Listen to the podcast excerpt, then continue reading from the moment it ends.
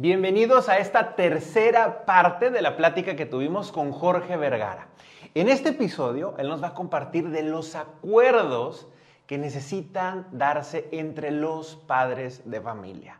Estoy seguro que es un tema bastante interesante y que vale la pena que te quedes a escucharlo en este episodio de La Consejería.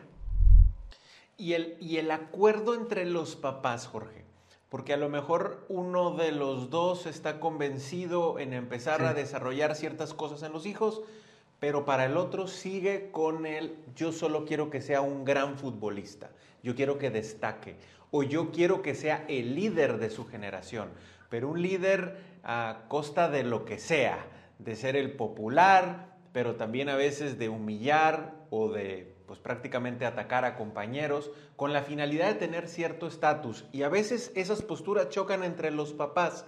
¿Qué sugerencia les podrías dar a ellos?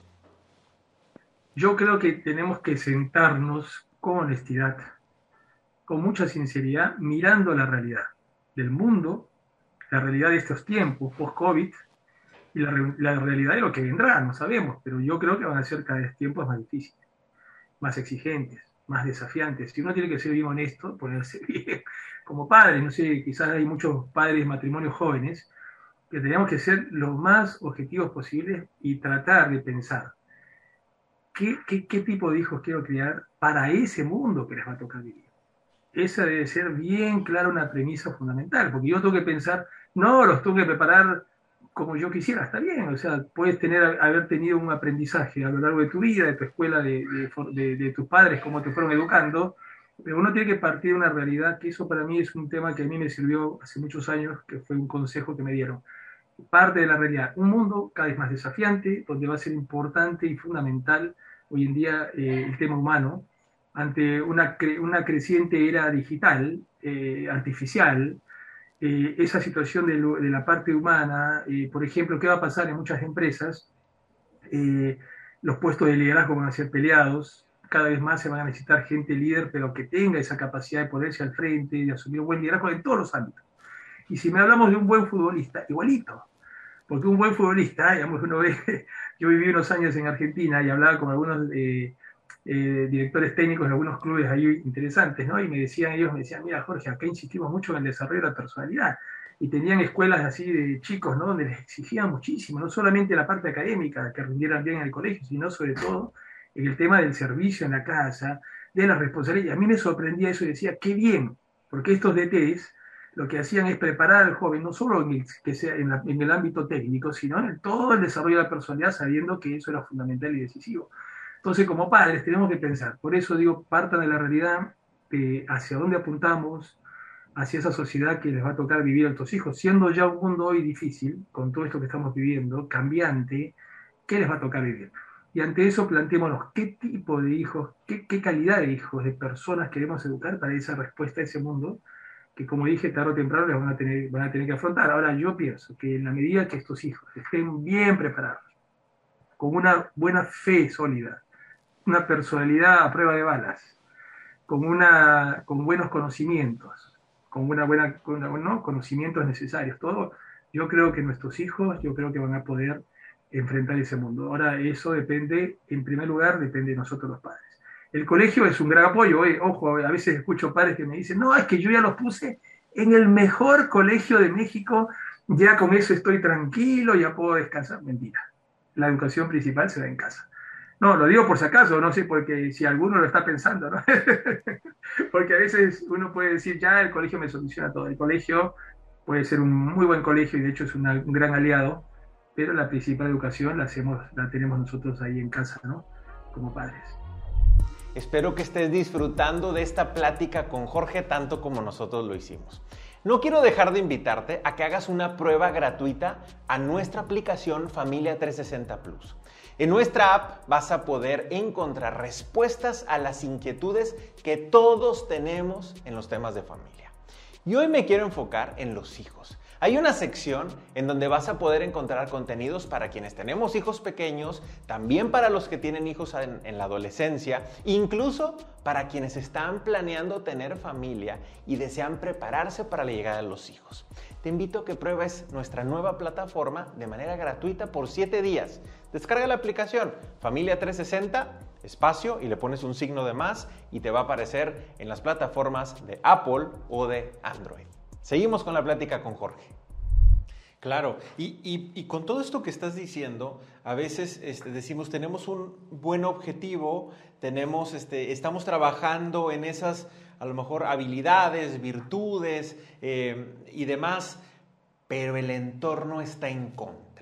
Está en contra de nuestros hijos y es cuando yo tengo que entrar como papá para ayudarle o para evitar que el mundo, el alrededor, las dificultades, las adversidades, las malas amistades, etcétera, o incluso los papás de sus amigos puedan influir negativamente en mis hijos.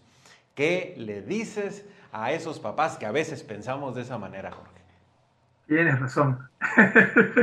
el entorno está cada vez más complicado. Lo que tenemos que cuidar es no criarlos en una burbuja, en una, ¿no? caparazón de la realidad es esa, ¿no? Tenemos que ayudarle, por ejemplo, lo mejor que, sí, que yo creo, esto es mi, opinión, es que los chicos aprendan a, manejarse en tal cual, con las amistades, de hecho que hay que elegir, enseñarles a elegir buenas amistades, que elijan a las, a las mejores amistades, ¿no? Que podamos elegir. Ahora eso va a depender de qué calidad de formación le damos a los hijos, porque definitivamente ellos mismos, recibiendo valores en casa, transmitiéndole una calidad distinta de todo, en todos los sentidos, ¿ah? en la parte personal, la parte, por supuesto, cognitiva, en la parte de valores.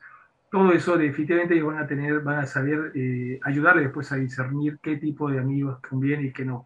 Ahora, eh, es importante que aprendan a convivir con todo tipo de, de, situaciones y también de personas, porque esta es la realidad. Y ahora hay que saberles darle todos los recursos necesarios, por ejemplo, para que sepan manejarse, para que sepan defenderse, para que tengan, por ejemplo, herramientas personales para saber darse su lugar.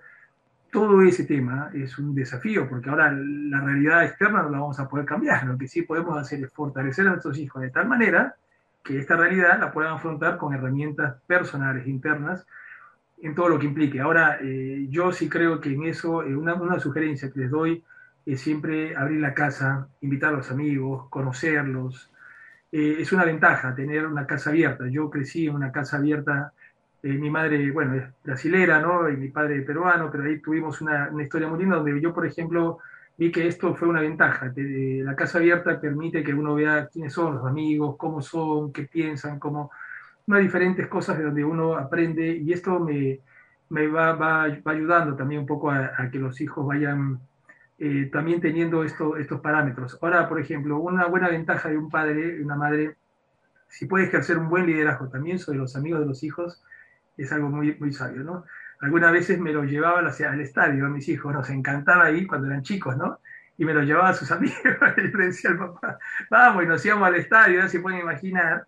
Entonces, para mí era importante, porque una forma de ganarme también a esos chicos, ¿no? Ahora ya más grandes mis hijos, pero sienten, eh, es, una forma de irlos viendo cómo, cómo puedo ir yo queriendo también esa realidad que ellos van, van conociendo. Ahora, también es importante ante una realidad de este mundo, de este ambiente, de todas estas situaciones, sí es importantísimo diálogo frecuente con ellos. Hay que hablar de estos temas.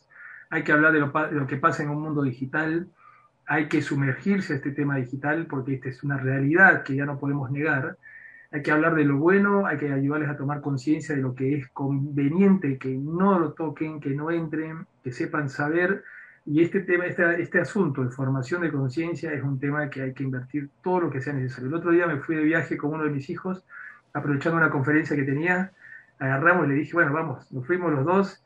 Eh, y fue una cosa muy, muy linda, porque uno aprovecha esos viajes para abrir el corazón uno, pero también para que él me abra el corazón. Fue lindo porque estábamos ahí en bus, luego eh, fuimos a comer ahí a un lugar muy lindo. Eh, cayó justo la lluvia en ese momento, así que nos abrazó, pero todo, todo una, historia, pero lo cuento porque son momentos de uno eh, puede entablar contacto con ese, ese hijo y ayudar que ciertos temas sobre esa realidad que no comentas, le vayan preguntando y uno le vaya dando ciertos ¿no? argumentos para que ellos vayan pensando, todo queda, o sea, mientras desde chico vayas sembrando eso, en la mente, en el corazón de tus hijos, aunque tú creas que no es importante, todo queda. O sea, toda conversación, tengas cinco años, te tiras en el parque ahí a conversar con tu hijo, todo, aprovecha todo para ir sembrando en ellos eh, valores, ideas, eh, también discernimiento, porque eso va a ir eh, formando una conciencia que con el tiempo uno va dándose cuenta de, mira, y qué bien, ¿no? Y esto no fue casualidad, fue algo que fue sembrando uno, ¿no? En todas las oportunidades que uno tiene, ya sea a través de un viaje, a través de una salida, de un compartir, la mesa familiar, todo momento es oportunidad para ir trabajando en ellos. Pero sin negarles el contacto con esa realidad, porque al final esa realidad que van a tener que afrontar, ¿no? Siempre, ¿no? Eso es fundamental.